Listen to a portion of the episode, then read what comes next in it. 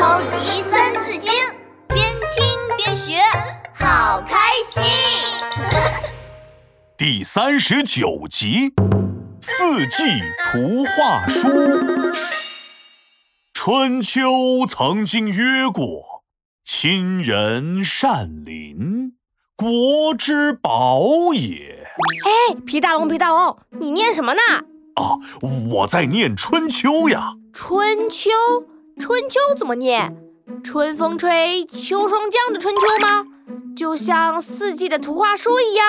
哈哈，不是那个季节的春秋哦。我说的春秋是一本书，叫做《春秋》。它记载了周朝时期鲁国的历史。那古代有没有一本书叫做《冬夏》？没有。古代有没有一本书叫做《春夏秋冬》？没有。古代有没有一本书叫《四季》？没有，只有《春秋》。啊，《春秋》比较难懂，所以一些人写了解释《春秋》的书。最有名的是《春秋左氏传》，简称《左传》。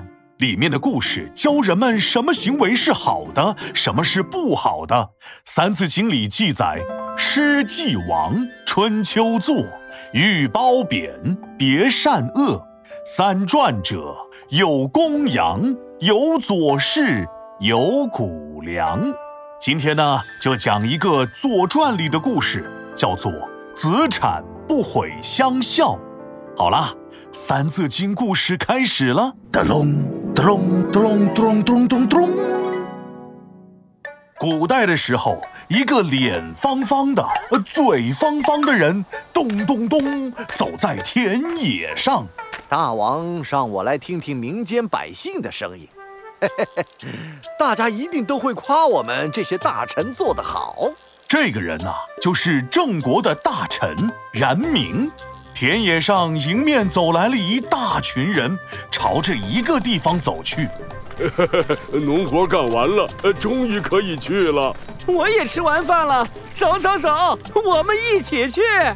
冉明觉得好奇怪呀，他走上前去问：“呃，请问你们这是去哪儿啊？是去看杂技吗？什么杂技呀？我们是去乡校。乡校？嗨。”不就是乡里的学校？去学校怎么那么开心？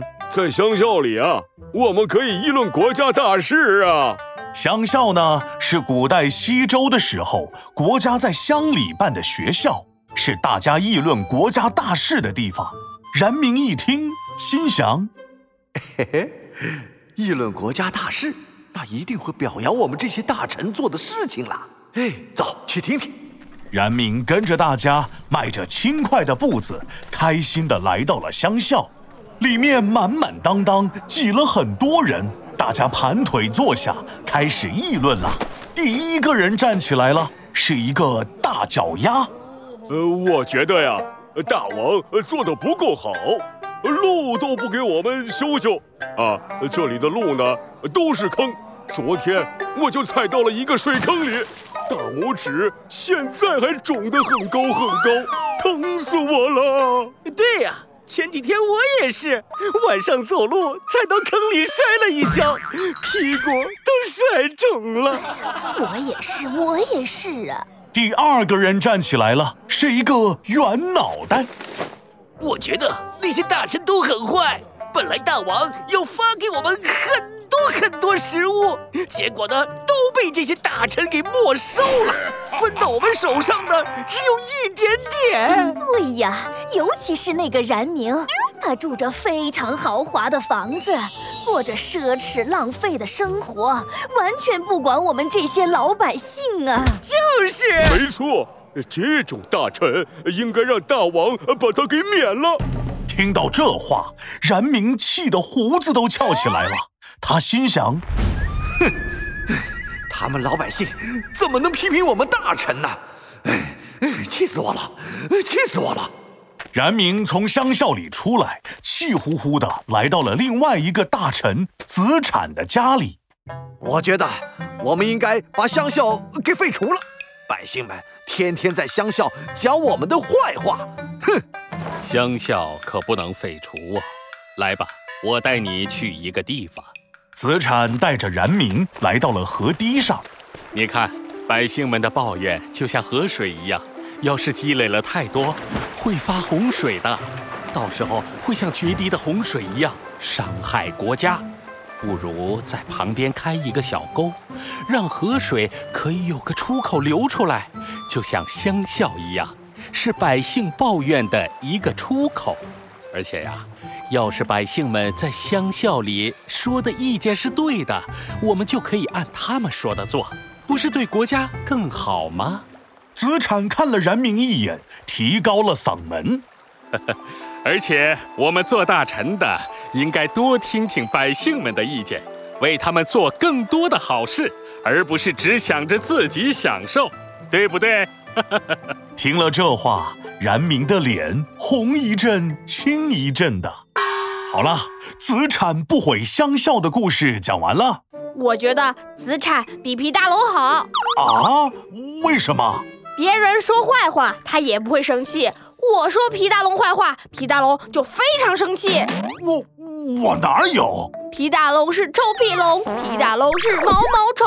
闹闹，你再说我就要生很大很大的气了。超级三字经，竖起耳朵一起听。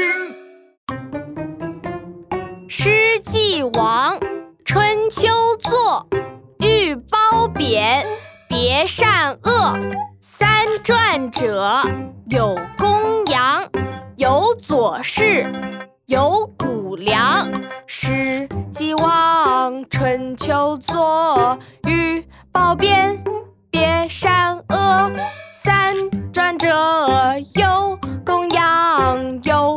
有左氏，有姑娘。《诗经》的微言大义被遗忘后，孔子修订了《春秋》。